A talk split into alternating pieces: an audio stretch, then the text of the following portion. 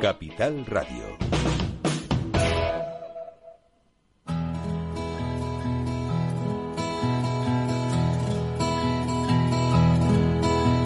Comienza la caja de Pandora. Al verte sonreír. Al verte sonreír. Un programa especialmente dedicado al mundo de la discapacidad. El niño que ayer fui. El niño que ayer fui. En Capital Radio La 10, cada semana hablamos de aquellas personas que por una causa u otra han llegado a ser dependientes. Lo presenta y dirige Paula Romero. Caen Caen mil lágrimas al mar. mil lágrimas al mar. Hola, aquí estamos nuevamente, como cada semana. Vamos a, a trasladarnos, estamos en Santa Cruz de Tenerife. Quienes nos escuchan saben que este programa lo hacemos en Santa Cruz de Tenerife, pero que luego se emite a nivel nacional a través de nuestra emisora central Capital Radio todos los domingos. Bueno, pues nos vamos a trasladar hasta la isla hermana. En Las Palmas de Gran Canaria tenemos a una madre eh, muy luchadora, ella se llama Ruth Santana y pertenece a una asociación que tiene un nombre muy muy curioso porque es una pregunta. ¿Y después qué? Hola Ruth, Hola Paula, buenos días, ¿qué tal? que, la, que- Bueno. que, el nombre el nombre es muy es, es- es gracioso, ¿no? Porque normalmente eh, una asociación tiene unas siglas, tiene un algo, pero vosotros habéis puesto ¿y después qué?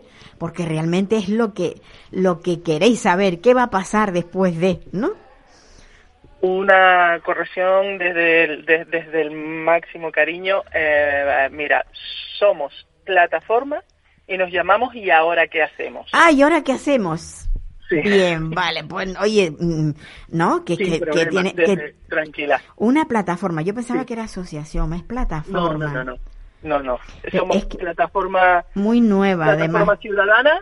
Sí, sí, plataforma ciudadana. No, nos conformamos hace unos meses nada más, un poquito antes de, de esa salida del primer vídeo viral que, que conmovió a todo el mundo y, y donde le damos la gracia a la sociedad a la sociedad canaria que nos demuestra nuevamente lo solidaria que es. Pues sí, sí, sí que lo es, sí que lo es. Ojalá los gobernantes fueran iguales.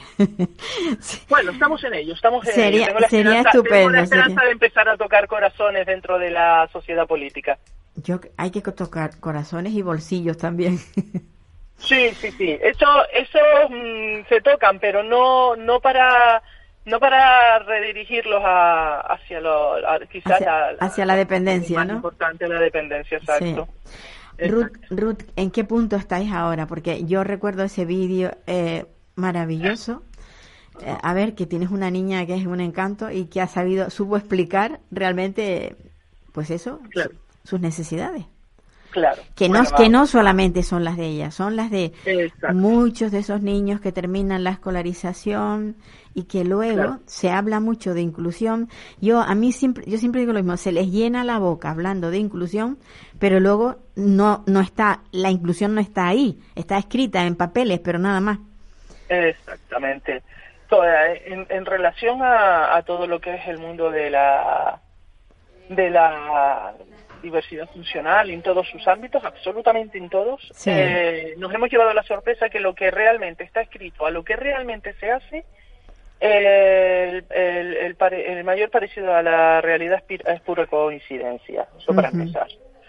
Luego, eh, en cuestión a la situación de Teseida, después del famoso vídeo, pues al margen de todavía no haber encontrado una solución eh, y habernos intentado dar una opción que fue crear un servicio para una plaza provisional en, en una asociación, no se creó solamente para Teseida, sino un poco para descongestionar esta lista de la vergüenza. Sí. Eh, sí es verdad que nos atendió una asociación en Carrizal, nos hizo una valoración, la asociación maravillosa, el, el equipo técnico maravilloso, eh, pero en ese momento no pudimos hacer uso del servicio porque la asociación no tenía transporte, al margen de que el servicio además es temporal, o sea, se está haciendo uso de la plaza de un us- usuario que en ese momento no la está no la está ocupando y es un servicio que igual puede estar un mes como tres días.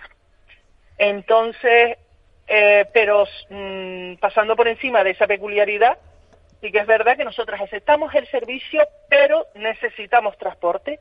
Claro. Entonces trasladamos al cabildo y al ayuntamiento, o sea, al IAS, trasladamos eh, que, no puede ir, no puede hacer uso del transporte, porque, no puede hacer uso del servicio porque no tenemos transporte y estamos esperando, estuvimos esperando, pero nada, no había respuesta.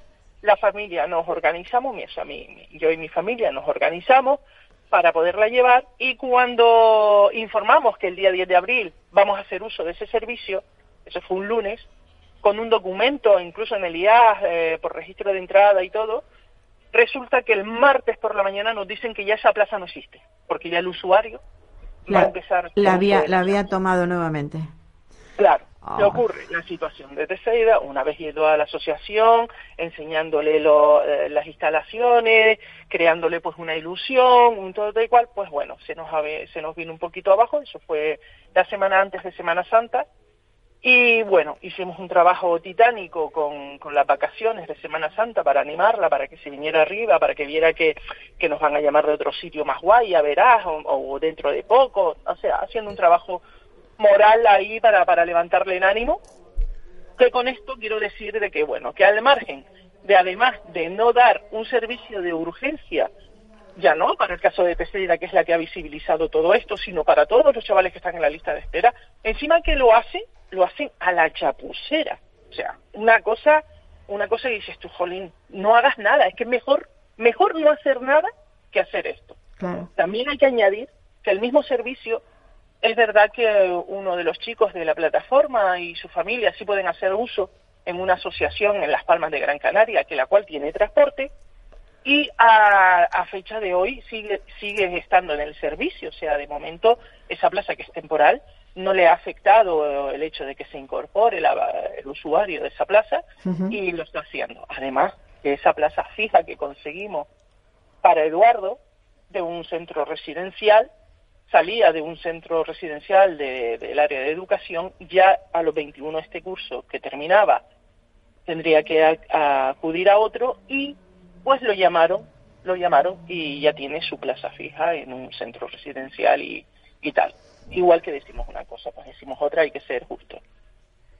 En la plataforma, pues bueno, al día de hoy, al día de hoy estamos presentando una, una solicitud de mm, ampliación para los chavales que van a salir este curso. Se ha contabilizado a nivel in- insular unos 94 eh, alumnos que salen a engrosar la, lista de la vergüenza, eh, pero con la peculiaridad de que anteriormente, anteriormente si tu hijo cumplía los 21 durante el curso, el curso lo terminaba, o sea, terminaba el curso con 22. Sí.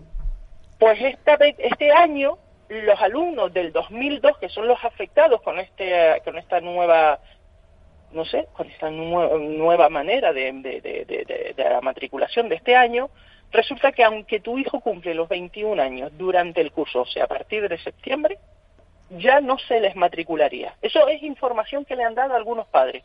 Con esa información, la plataforma creó un documento que se presenta individualmente por cada familia, pero con el apoyo de la plataforma, donde, eh, donde informamos y, y- aconsejamos que amplíen, una, que amplíen a 22 años como ha causado precedente Madrid, que ha ampliado hasta los 22 años la permanencia de los chavales en, en el sistema educativo, de educación. Pero además de que no echen a los chavales que van a salir ahora nuevos, o sea, que exista esa ampliación más la matriculación de los que van a cumplir en curso. Claro. Eso se ha Pero- presentado. pero- Estamos esperando contestación de educación. Pero Ruth, yo, yo me pregunto, con esta ampliación de en un año de que los chicos permanezcan en escolarizados, eso no es una solución para cuando se termine, porque No, para el no, próximo no, año estamos igual. Exactamente. O sea- a ver, vamos a ver. El hecho de, de ampliarlo y que sea fijo y que se consiga ya es algo. Nosotros co- mm, tenemos, mm, vamos, fe y estamos poniendo el empeño de solucionar el problema de la lista de espera. Que ¿De se cree, que se cree un recurso nuevo para, Claro, ¿no? ahora mismo, ahora mismo, Sí. este, este recurso de ampliación sería un logro de al menos ya no es a los 21, es a los 22 y además, y además eh, a esto querríamos a- a- añadir, añadir que aunque se amplíe educación, o sea, tenemos que conseguir que educación, si el chaval que va a abandonar el curso a final de curso o durante el curso que, que le corresponde, eh, no suelte a los chavales hasta que no haya una alternativa. O sea, a- a- también hay que añadir esa... eh, eh, hay que Apostillar eso. esa parte, A- a- a- apostillar. ya, ya, ya, ya. Exacto, hay que Perfecto. apostillar que Sí. educación no pueda soltar a esos chavales sin Los, ma- los mantengan hasta que los servicios sociales ya hayan dispuesto para esa persona que va a salir un Claro. recurso nuevo, un lugar donde poder continuar. Claro. Me parece, me parece muy acertado lo que estáis haciendo y Claro. espero que, que esto tenga, tenga, vamos, una trayectoria, pero ya, porque, Va- va a porque el tiempo va se va tener- rápido. Va a tener que tener cabida porque esto ya está, o sea, educación lo tiene ya todo montado, está hecho. ¿Qué ocurre si educación se pone las pilas y lo acepta? Que ya a las demás instituciones no le van a quedar otro remedio que crear los Claro. servicios. ¿Por qué? Porque Claro. si no, educación masificaría con los que van entrando. Claro, claro, claro. Lo que no puede ser es que educación suelte sin que las otras instituciones den los servicios adecuados a las personas que salen. Y a Efectivamente. la par, la plataforma también es- ha creado un documento de compromiso político con todos estos puntos que acabamos de añadir, además, además de eh, añadir los incumplimientos legales que se están haciendo actualmente por las instituciones de no dar los servicios, o sea, se apuntan las leyes que no se están cumpliendo Ajá. eh, y nos hemos encontrado con la sorpresa que casi todos los partidos políticos a los que les hemos presentado este compromiso, que además lo, lo, lo- cuando lo, lo, lo mandamos, pues eh, titulamos Nos comprometemos, Pues la verdad que hemos encontrado muy buena, muy buena aceptación. Hemos firmado ya con muchísimos partidos, poniéndole hincapié también a los candidatos de los ayuntamientos de Las Palmas, Telde y Santa Lucía, porque son los que, por según doña Isabel Mena, eh, la lista de espera es más grande, es, Mayor. más- es mayor. Y entonces se lo hemos pasado a todos los candidatos. Cabildo, eh, perdón, ayuntamientos, cabildo, gobierno y parlamento. Y bueno, ahora mismo menos el PSOE y Nueva Canarias, que todavía no nos han contestado. Prácticamente esta semana ya firmamos también con... Pues yo con espero, eh, espero que, no, Y- que no solo sea una promesa en vista de elecciones, sino que realmente No. que se, que No, se mojen, que saldrá, sea alguno, alguno saldrá y alguno llegará. sí, Y nuestra intención era que tuviesen ese compromiso sobre la mesa, donde además, además el compromiso no es solamente para un- una hoja de ruta, que es lo que la, la plataforma quiere quiere conseguir, sino que además haya una mesa de conversación entre el, el gobierno recién For- recién llegado, formado, donde además, donde además hay una representación de padres, porque en todas la- las instituciones y en todo lo que se hace no existe una representación de padres De padres, para dar ese sí. punto de vista que es el, el- realmente el, el- pilar fundamental donde todas las instituciones lo que hagan o dejen de hacer afectan directamente. pues sí. Oye, Ru- Ruth, pues me alegro muchísimo esas iniciativas de, de la plataforma. Ya veo que que sigue adelante y que y co- con, mucha fuerza y bueno, a ver si tenemos suerte. Yo de todas maneras Muchas gracias a este, ustedes eh, por escucharnos también. creo creo que debemos estar en contacto para Y si para cualquier novedad eh, Es- estamos a, eso a es, porque eso es un beneficio para todos. A ver, eso está sentando precedente en Gran Canaria, pero eso se puede extender a todas las islas. Toda No, la, tenemos- toda la tenemos- comunidad y- autónoma, sí, toda la y comunidad. península, y península. Tenemos ya asociaciones, eh, perdón, eh, plataformas con la misma problemática que nos estamos coordinando. Muy bien, muy bien. Eh, eh, la verdad que estamos contentos en el sentido de que la gente se está se está visibilizando y se están haciendo eco de un problema que, que ya que se está convirtiendo ya en un, en un drama. La verdad que se está convirtiendo en algo dramático. Enhorabuena. Un abrazo muy fuerte, A ustedes, muchas gracias por darnos Bueno, espacio. pues sí. Un saludo. Ay, estas cosas la verdad es que me, me animan, me animan cuando veo que los padres son capaces de, de aunar esfuerzos y de para conseguir cosas, porque es que no hay otra manera de lograr. Los cambios, los cambios sociales siempre se hacen desde el pueblo, casi siempre. Todo lo que se ha logrado es mediante, pues eso, manifestaciones, organizaciones que, que luchan, que piden, que, y creo que es la, la forma de cambiar, sobre todo dentro del mundo de la discapacidad, donde tenemos tantas, tantas carencias, donde se firman acuerdos y luego muchas veces no se llevan a cabo, donde se prometen plazas para personas con discapacidad y luego no, no, hay, no las hay, porque las promesas son muy fáciles de hacer, pero luego llevarlo a la realidad, las cosas son bastante difíciles. Bueno, yo creo que nos vamos a ir hasta Galicia, que allí tenemos a, a bueno, a la pareja de una, de una chica, eh, ella se llama Teresa Díaz Talón Tallón, y tiene problemas, tienes problemas para hablar. Creo que vamos, vamos a hablar con su, con su esposo, con su marido. Tenemos a Daniel. Vale. Hola, Daniel. Hola, bueno. Bueno, yo, yo estaba explicando que Teresa tiene problemas para, para que la podamos entender a través de la radio. Si hubiera, si esto fuera televisión sería distinto, porque igual viéndola y gesticulando y demás podríamos entender lo que dice, pero es bastante complicado que los oyentes puedan entenderlo. Eh, ¿Cuál es el problema que tiene Teresa? Ella no, ella se presentó a, a un trabajo, eh, pidió, solicitó un, un trabajo en, en, en, un organismo que se llama, que es la ONCE, y, y no le han dejado, o sea, no, no ha podido seguir trabajando en él.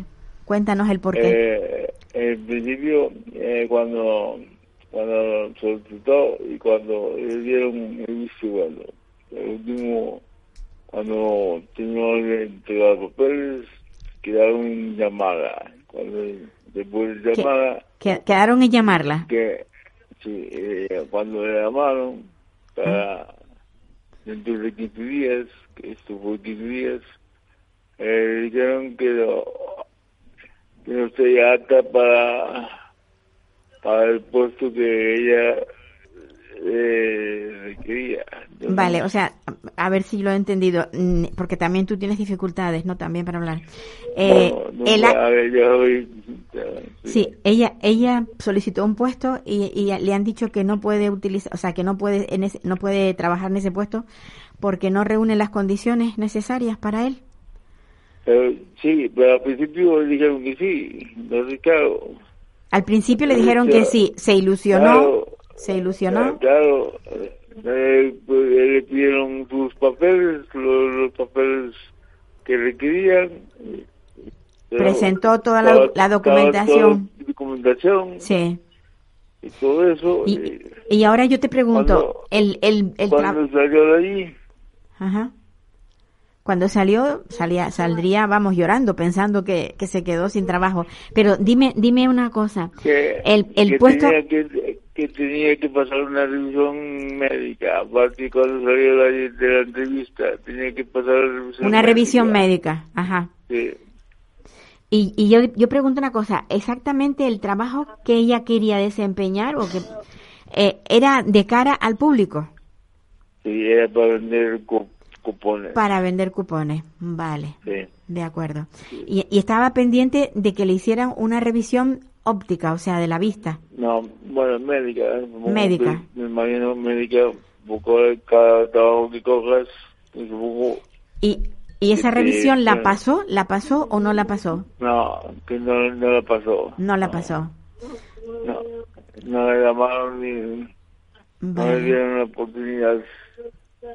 ¿Y, Eh, y, y qué es lo que pretendéis? ¿Volver a recurrir a ver si puede conseguir eh, vender el cupón ese en la 11, no? que quiere recurrir. Dice que sí, que vamos. Que lo va a re- que lo va a recurrir. Sí, sí. Bueno, pues yo, yo le- le- la verdad es que le animo a que lo haga.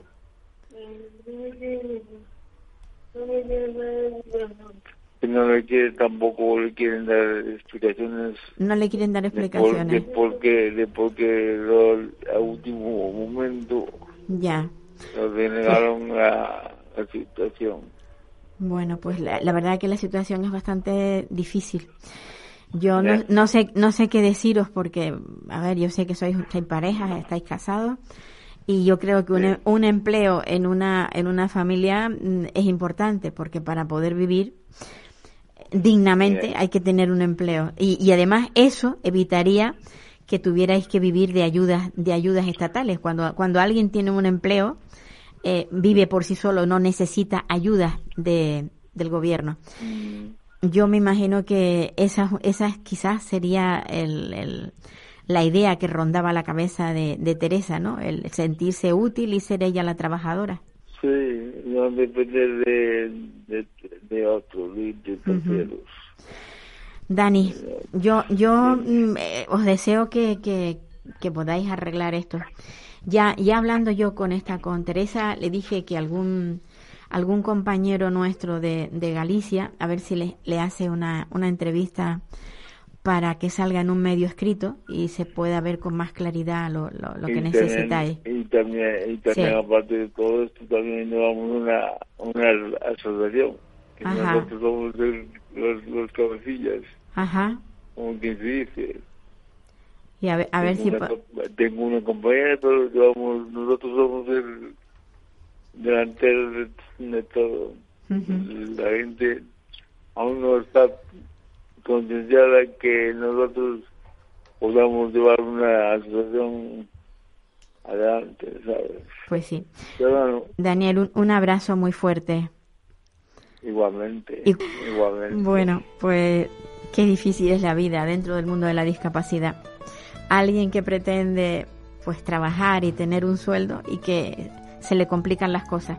Evidentemente tendríamos que escuchar a la ONCE para saber exactamente el por qué esta persona no, no ha podido eh, optar a este, a este puesto.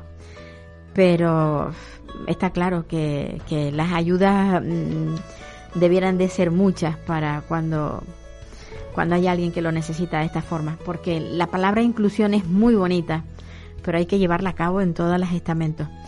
Bueno, aquí en, en, en Tenerife eh, volvemos a hablar con Juan Carlos Núñez.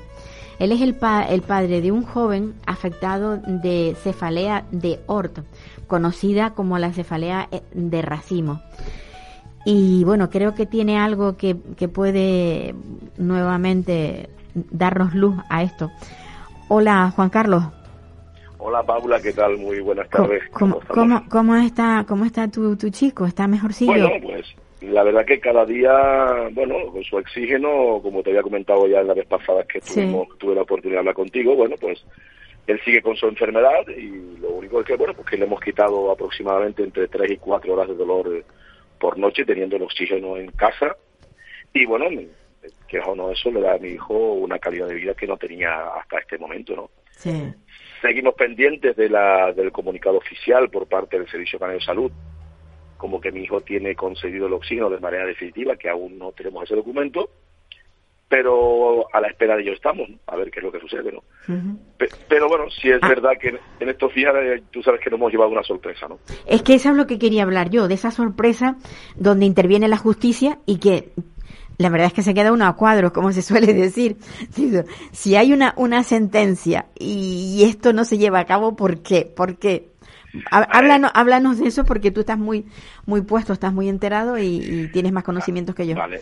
A ver, Paula, yo, yo te lo comento a ti para que lo entiendan y lo entiendan los oyentes, ¿no? Vamos a ver, eh, la lucha mía eh, ha sido desde el pasado mes de marzo que mi hijo, por así decirlo, tuviera en casa el oxígeno que le prescribía el Hospital Valdebrón de Barcelona y el propio Hospital Universitario aquí en Tenerife, y que el Departamento de Neumología del hospital le negó porque indicaba que no estaba financiado. Bien, ahí comenzó mi lucha hasta que el día 14 de abril eh, a mi hijo eh, le ponen el oxígeno en casa. Bien, hasta ahí todo tranquilo.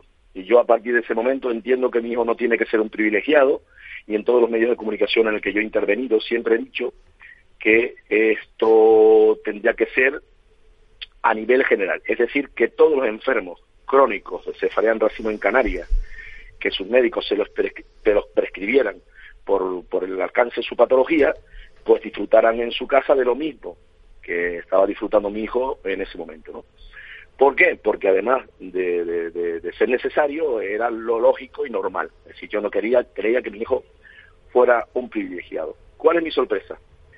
Mi sorpresa es que la pasada semana un medio de comunicación se pone en contacto conmigo para decirme que tienen una sentencia en donde, además, una sentencia del Tribunal Superior de Justicia de Canarias, donde en el año 2010 condenaban al Servicio Canario de Salud a entregar o dar eh, oxígeno domiciliario a un enfermo de cefalea en racimo como mi hijo.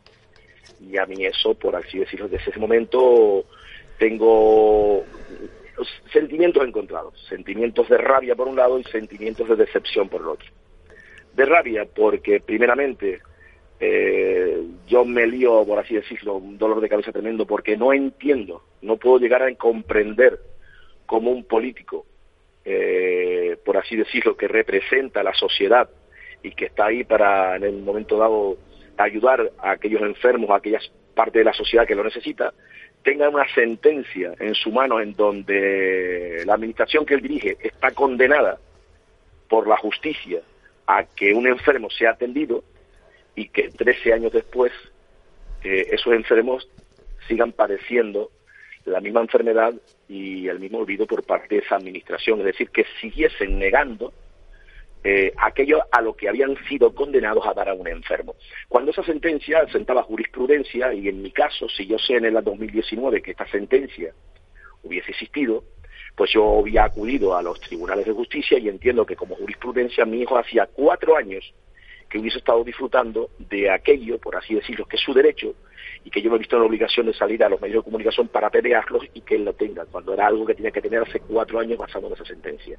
Eso para empezar. O sea, no entiendo cómo un político puede meter en un cajón una sentencia y a día de hoy, teniendo esa sentencia, seguir negando el oxígeno a enfermos como mi hijo, como me lo están negando a mí, o como me lo han negado a mí por escrito en el hospital universitario. Eso por un lado. Y por el otro lado, eh, lo humano. Lo humano. ¿Lo humano en qué sentido?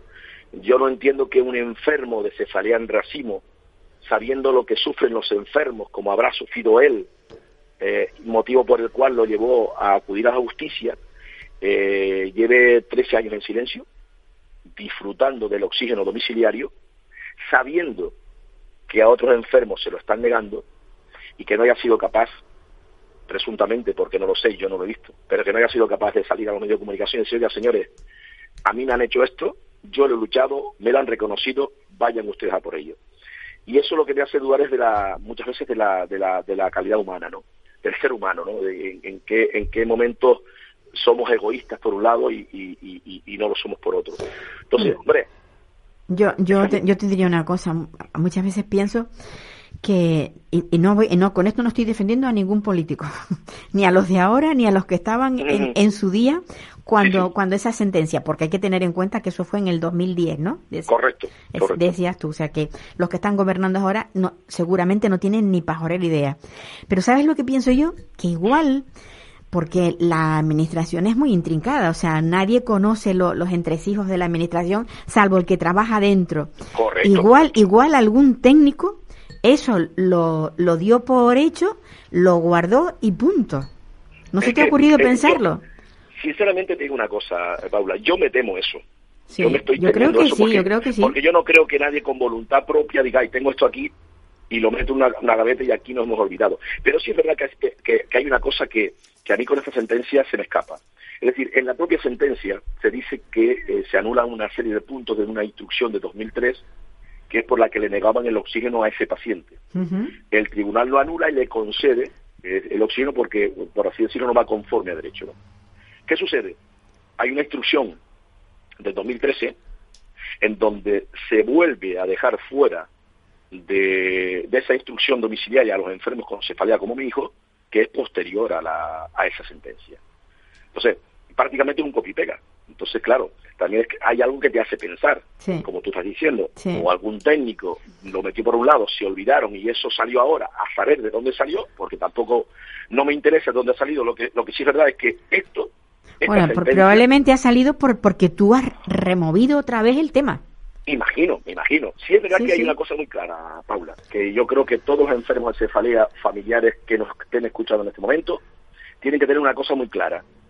En la negativa por parte del Servicio Canario de Salud a dar oxigenoterapia domiciliaria a los enfermos de cefalea crónico en Canarias, que así los prescriban los neurólogos que se lo que lo atienden, se ha acabado. ¿Por qué se ha acabado? Porque cualquier enfermo perjudicando por cefalea de, de racimo basándose en la jurisprudencia de esta sentencia puede acudir a los tribunales. Sin duda, sin duda.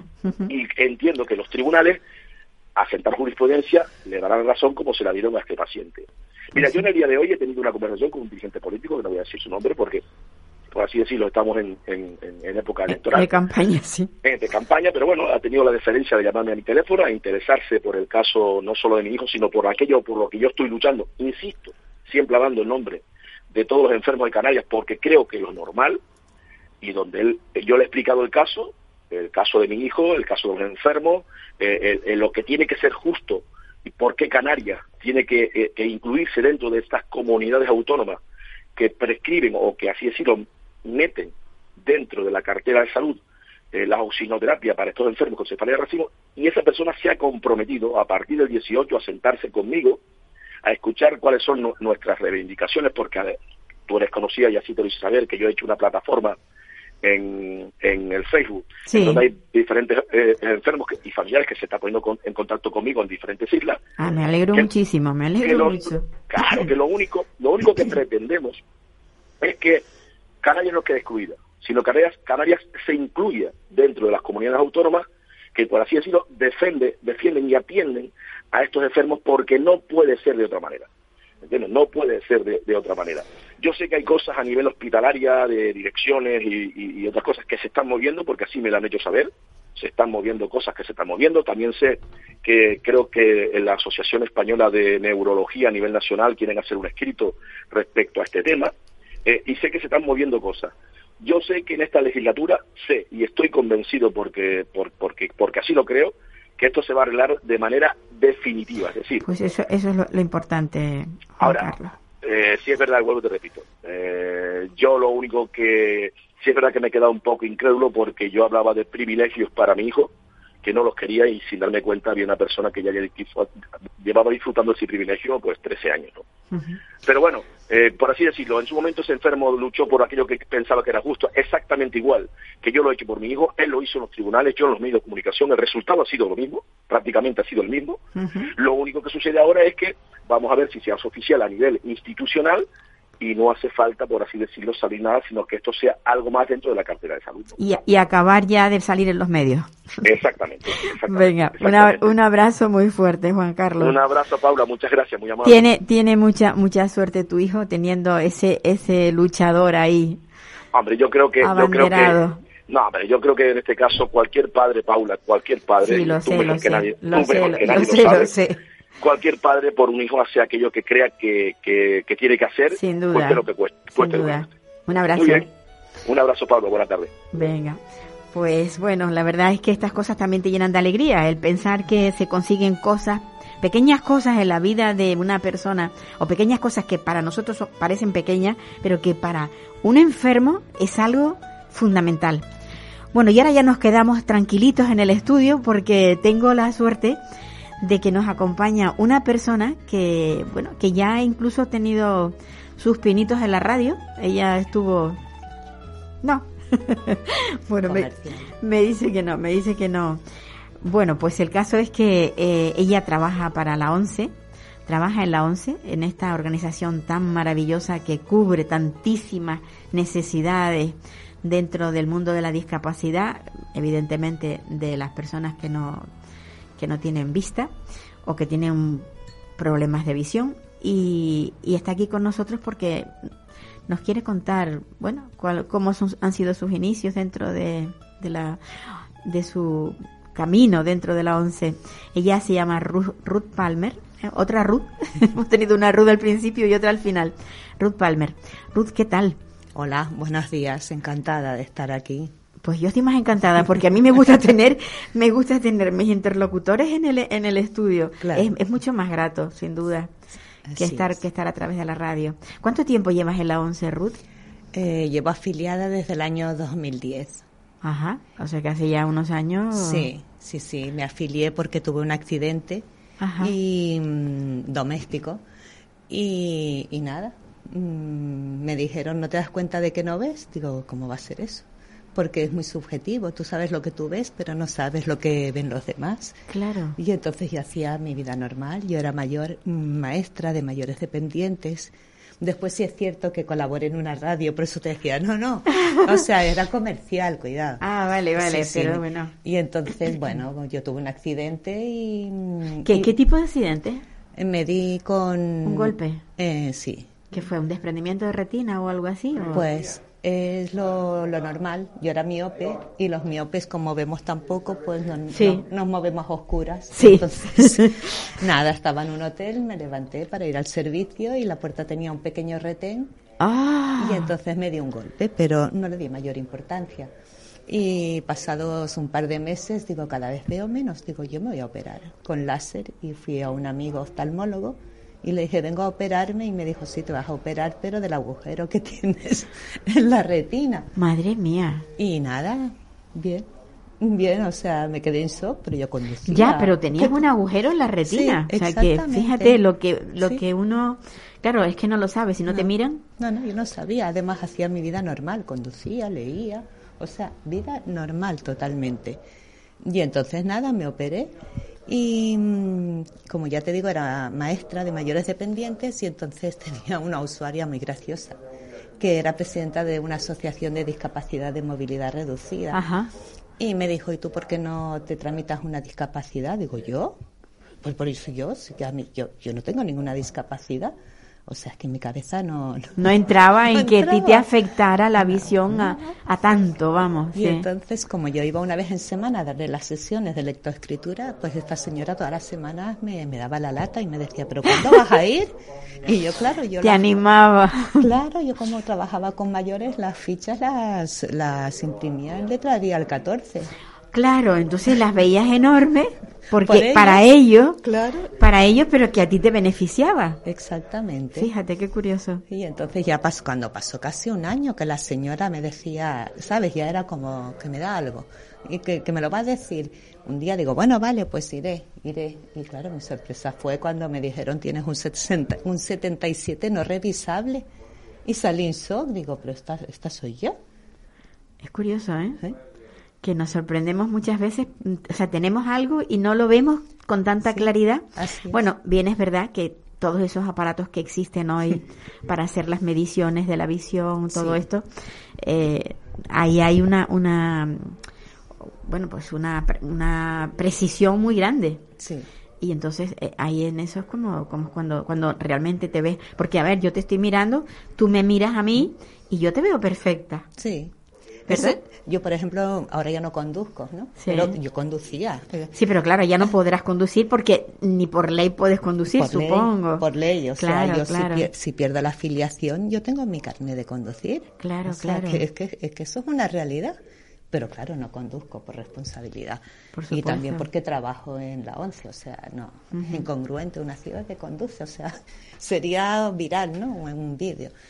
Pero entonces, mm, hay mucha, la mayor de la, o sea, actualmente el porcentaje de gente como yo eh, va superando a los ciegos totales por todos ¿Sí? los avances de la medicina, claro.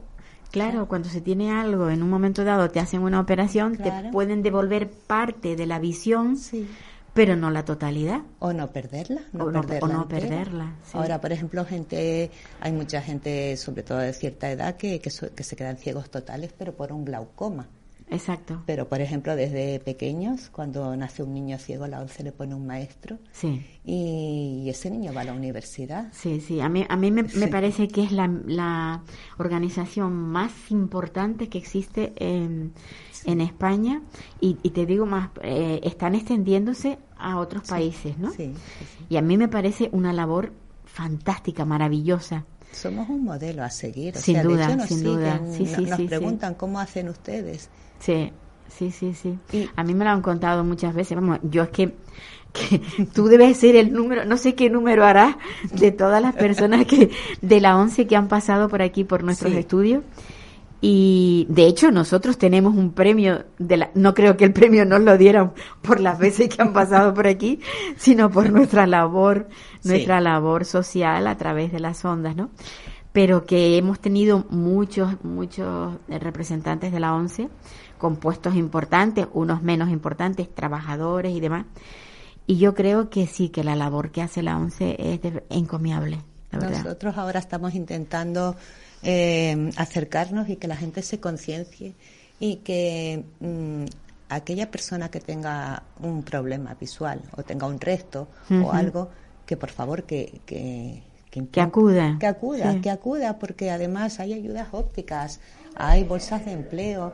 eh, somos muchos y lo que pasa es que la gente no lo sabe. Identifica a la ONCE con la persona ciega total, que es verdad, Sí, es verdad, sí. cuidado. Hombre, sí, Pero hay pero- un- pero hay cada vez hay menos y hay mucha gente eso con restos visuales o falta de vista y no lo y sí lo tienen, pero es lo que te decía, es tan subjetivo que dices bueno y la sorpresa te la puedes llevar Sin duda, si sin cumples duda. el requisito que antes con respecto al señor con el que hablaste. Sí, es que lo- eso lo iba a sacar yo ahora, a ver si te... Algo tiene que haber para que ellos no pudieran darle el, ese, ese puesto de trabajo, ¿no? Es que hay un baremo. Claro. Hay un baremo, entonces hay que rellenar una ficha, entonces tienes que llevar un informe médico.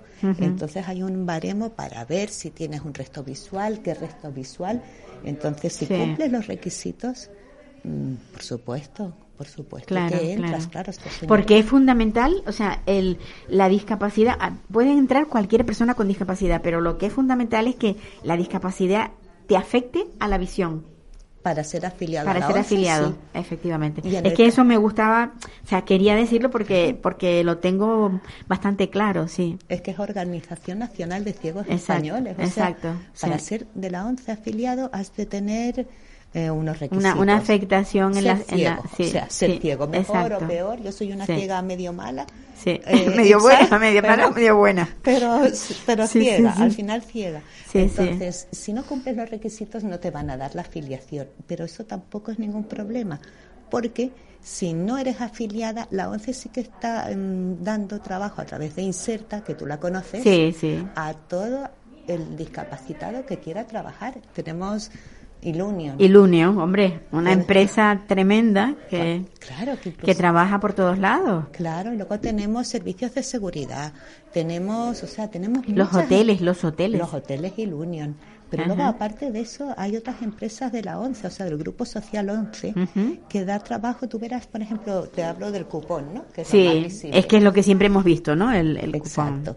Que, que eso, yo recuerdo cuando era pequeña, claro, yo soy muy mayor, que mi madre me decía, voy a comprar los ciegos. Sí. O sea, eh, aquel papelito le llamaban los ciegos. hay gente que lo sigue al diciendo. cupón, al cupón, ¿no? Y yo decía, y además era eso, a lo mejor te sacabas a la semana, o no sé si era por semana o por día, te sacabas 50 pesetas, imagínate, pero es que el cupón valía nada, Sí. valía muy poco, y fíjate los premios que hay ahora. Bueno, bueno, es que ahora es Ahora es tremendo, Y tremendo. ahora, ya te digo, por ejemplo, eh, vender el cupón, dices, bueno, el cupón, pero es que están todos los sorteos que tenemos por el TPV, por marca, ay, por el TPV, e incluso vendemos a Amazon. ¿Ah, O sea, Amazon, vendemos a Amazon, tenemos una aplicación que se llama Topi, que hacemos nosotros de cajeros. O sea, la gente viene con el móvil, con una aplicación, Ajá. nos compran cualquier producto nuestro, es de 50 céntimos. Y yo no sé cómo funciona Topi, porque también me coge ya, que digo, no, yo ya no me meto más Yo historias. Yo lo vendo, pero yo no. Y entonces hacemos de cajeros automáticos. Qué bien. Tú quieres, por ejemplo, 20 euros y no hay ningún cajero de tu, de tu entidad y te van a cobrar comisión.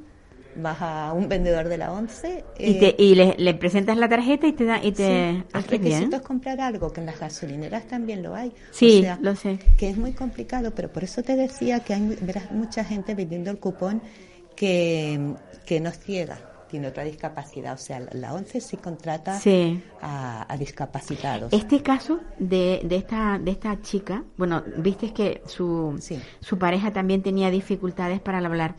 Ella eran mayores las dificultades, apenas apenas entendía, o sea, no podía llevar con ella una conversación, por eso le pedía que que tuviera otra persona que un poco le le ayudase. Y yo, y estas personas lo que tienen es una discapacidad física, están los dos en silla de ruedas, deben tener alguna parálisis de algún tipo, que yo, se me escapa porque es que les pregunté, pero ni siquiera me lo dijeron cuando hablé con ellos. Y yo creo que a lo mejor ahí estriba el, el, el que no puedan encajar dentro del, Yo no del cre- sistema. No, yo no creo que sea por la discapacidad física, porque hay vendedores en silla de ruedas y no, y no hay ningún problema. El problema es que somos un blanco fácil, Ajá. sobre todo los compañeros que están en la calle a la hora de, de- de poder robarte. Sí. El problema es que manejamos dinero, que También, nos podemos también, equivocar con también. el TPV. Tú imagínate que tú vienes y o una persona viene y entonces el vendedor se, se equivoca y a lo mejor mm, saca pues mil euros. En lugar de darte 10, por ejemplo. ¿no? O, o- o en cupones o en sorteos. Sí, sí, sí, sí, sí. que alguien viene y dice tal producto, no sé cuántas apuestas, te dicen una y tú en vez de una tecleas 100. Aunque tenemos mecanismos que nos avisan si es una sí, cantidad. sí, es muy ¿sabes? exagerado, sí, sí. Pero date cuenta que eh, todo lo que sale por el TPV que maneja cada vendedor, el responsable es el vendedor. Sin duda. Y tampoco se trata de contratar a gente y arruinarla al día siguiente, ¿sabes? Que Sí, hombre, ya digo, yo pienso que tiene que tiene que haber algo exacto, algo que no para que no le cuadrase bien el, el, el trabajo. Pero no en sé, no lo Inserta, sé. si, si ellos tienen una discapacidad, en Inserta hay un montón de, de trabajos. Mira, hay seguritas, eh, están las tiendas de, de los hospitales, Sí. está la Sube, lavandería. sube un poco, súbete un poco el, el, el micrófono. Ah, sí. Sí, para que te llegue, porque me da la impresión de que está, se está yendo, se estaba yendo la voz, ¿verdad? Ah, sí, sí. Sí. Gracias. Vale, pues acércate a él para que lo, para que pueda. Perfecto, sí, sí. sí. Estamos en directo. Oiga. y pasan estas cosas. Eh, pues yo lo que pienso es eso, que, que tiene que haber algo, algún porqué para que no, no creo que sea tan, bueno, cuando, cuando nos afecta siempre lo vemos de una manera, ¿no? Claro, Entonces ahí está la, sí. esa es la diferencia entre, pues tú llevas, ya, te, ya, de- ya dec- de- decías desde el 2010. Eh, ¿Cuándo se jubilan los, los, los, los vendedores de la ONCE? ¿Cuando quieren ellos o cuando o por ley tienen también como el resto de los ciudadanos? No, nosotros eh, nos, nos jubilamos como el resto de los Ajá, ciudadanos. vale, vale. Lo que ocurre es que mm, desde que nos afiliamos, por cada cuatro años de, afila- de afiliación te compensan uno de seguridad social.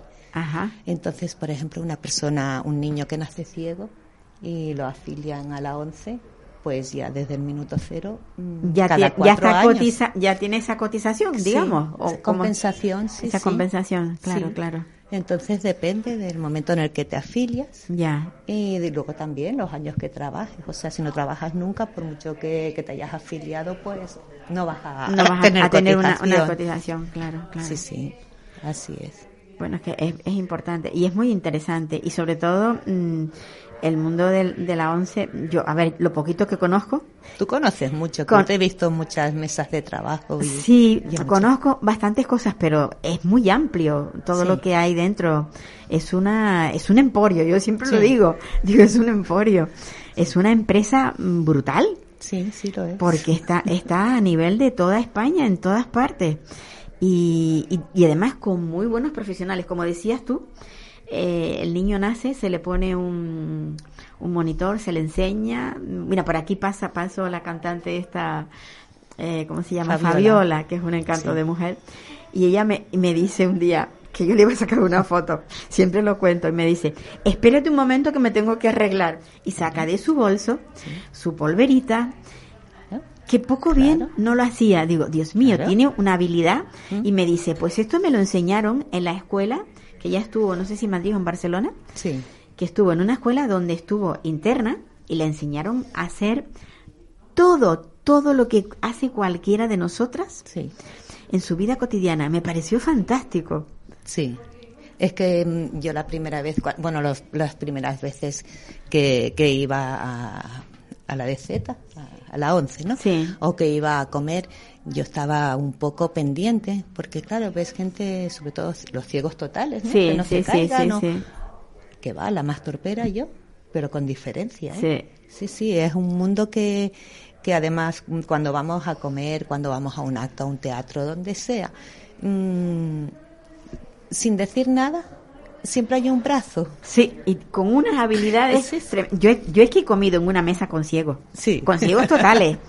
Y yo me he quedado maravillada. Y entonces, en algún momento le he preguntado a alguien, ¿quieres que te ayude? Y me dice, dime dónde está situado tal cosa. Entonces yo le decía, digo, ¿y cómo te lo digo? Dice, a las 11, a las 10. Sí, la una menos cinco, Ef- la copa. Efectivamente. es y entonces yo, y nada, iban a por su copa, Sí. la volvían a poner en su sitio y me, me resultaba, la verdad que era, era mm, para mí un mundo nuevo, ¿no? De Sí. ver, te digo, tú, tú decías que yo, que yo conozco a la once, yo conozco, o sea, yo he estado en momentos de asueto con ellos porque me han invitado a cenas, a, la- bueno, a esa comida célebre que se hace del día de Santa Lucía.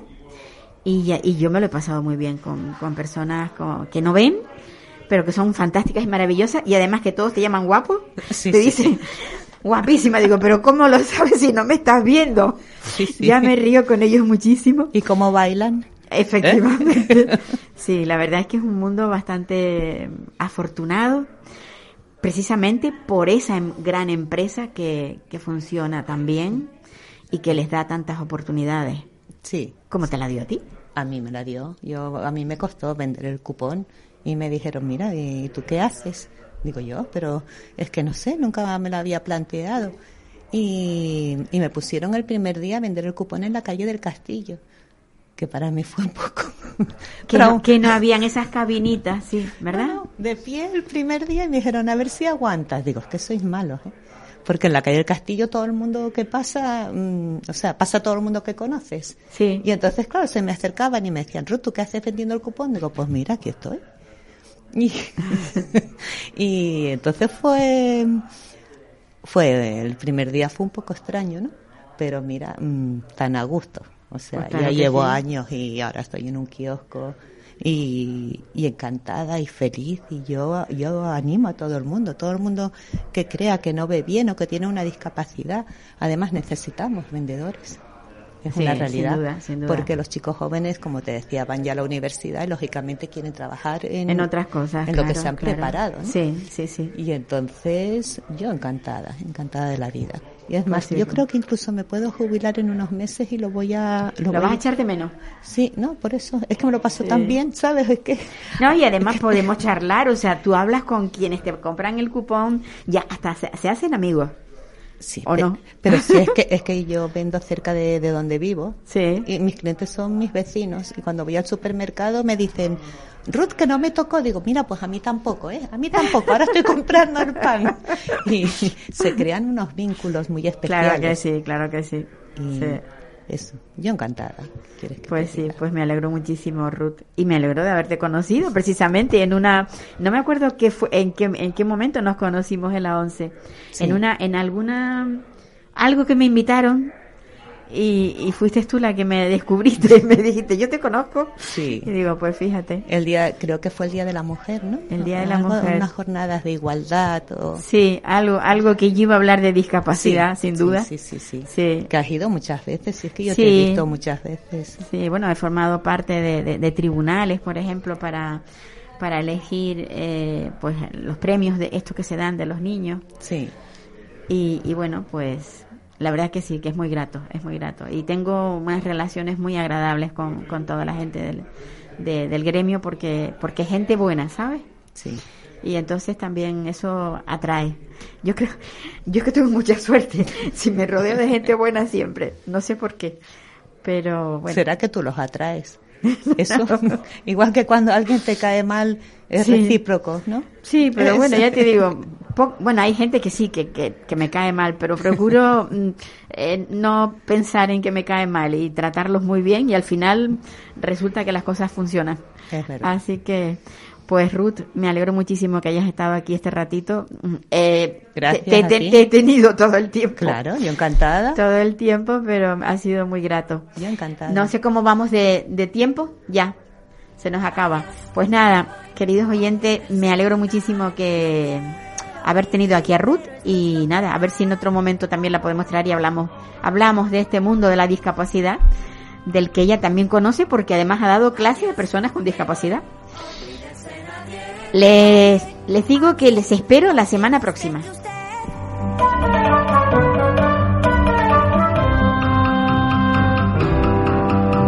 Adiós, me voy, auf Wiedersehen, au revoir. Me voy por fin pruebo el champán. ¿Puedo?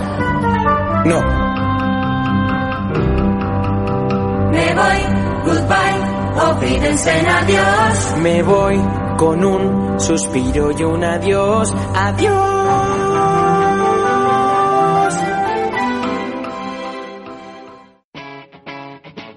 Capital Radio.